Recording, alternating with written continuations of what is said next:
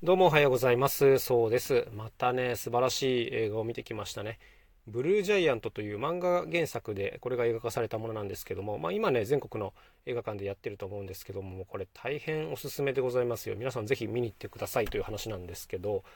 これ原作もね結構有名なんで知ってる方多いんじゃないかなと思います僕もあの全部じゃないですけどちらほら読んだことがあって熱い話だなというふうに思ってたんですけども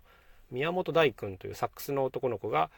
こう世界一を目指して駆け上がっていくというお話ですね。で全くの初心者から始めて、まあ、いろんな挫折を挫折をこう繰り返しながらいろんなメンバーと組んだり離れたりしながら成長していくとまだね連載中の話なんですけども、まあ、これが映画化されるということで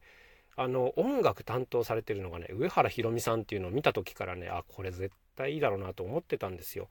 でなかなか始まってすぐ見に行けなかったんですけど周りからもう最高だったみたいな声が聞こえてきて早く行きたいなということで昨日の夜ねようやくレイトショーで行くことができたんですけども、えー、最高です。ほんと素晴らしい、うん。原作ね、読んどいた方がちょっと楽しめるのかなとも思いますけども、まあ、知らなくてもかなりいけるんじゃないかなというふうに思いますね。で、基本的にはこう、何ていうんですかね、演奏は手書きで行われるんですけども、一部 CG が使われているシーンがあります。で映画スラムダンクを見た方ならわかるかもしれませんが、モーションキャプチャーという技術ですね。ただね、申し訳ないんですけど、この演奏の CG 技術に関しては、ちょっと、あの、ちょっとだなっていうふうには思いました。まあ、スラムダンクが良すぎたっていうのはあったんですけども、なんか手書きのいい感じの絵が来た後にその CG が入ってくると、なんかぬるっとしてるというか、タッチが全然違うんですよね。だからこの演奏シーンのモーションキャプチャーだけはちょっといただけないなと思いつつですね、しかし出てくる音とかも全体の演出とかですね、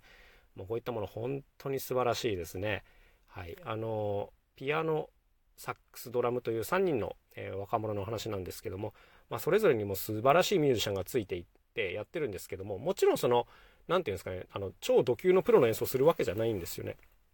例えばドラムの、えー、役の方なんかはですね、最初全くの初心者からこうドラムを始めてだんだん上達していくっていう段階を経ていくんですけども、このね、下手な加減がめっちゃいいんですよね。はい、石若俊さんっていうもう天才ドラマーが担当されてるんですけども、最初のこのドラム始めたばっかりのヨタヨタとした感じがすっごい上手だったりしますし、あとこれぐらい練習したらこれぐらいになるよね、みたいな、あのそういう成長を自由自在に表現できるっていうもう素晴らしい方ですね。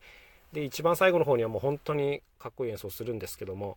あの、ドラムって本当に表現力あるなというふうに感じさせられましたね。石若俊さんに関して関しては、もうかなり前のこれもアニメですけども、坂道のアポロンっていうのがあったんですよね。はい。で、これでもドラム役の、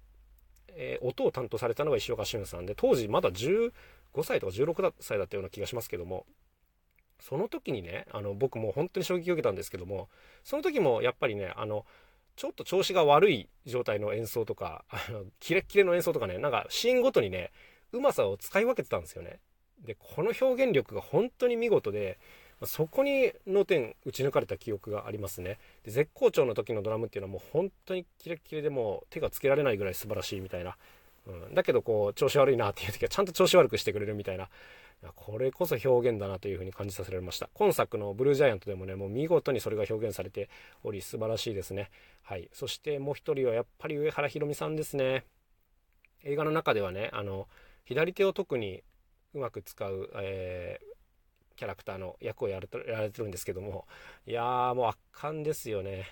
もう上原ひろみさん知らない人は今すぐ聞いた方がいいと思いますけども、あの世界的ピアニストでもうあっちこっち回ってるスーパーマンですけども、やっぱり出てくる音がね、超かっこいいですね。はい。ピアノのことはよくわからない僕からでもね、圧倒的な存在感を感じることができます。今回サックスをやってらっしゃる馬場さんっていう方もね、もう本当に超絶かっこいいんですけども、やっぱり上原さんですね。はい。あの、映画館のね、大きな音響で聞くと、もうほんと、たまんないですよ。聞いててね、僕途中何回かもう体がじわーっと熱くなってきて、いや、いい映画見させてもらったなという、そんな感じでございます。なんか僕、映像を見てるだけではね、いまいち興奮しないたちなんですけども、やっぱりその、音？音と映像が組み合わさったものっていうのにね、ものすごくこう、カーッとなってしまう感じの自分がいて、はい、本当に幸せな時間でございました。ちょっともう一回見に行きたいなということで、映画ブルージャイアント大変おすすめという話でございました。今日も一日頑張っていきましょう。また明日お会いしましょう。さようなら、そうでした。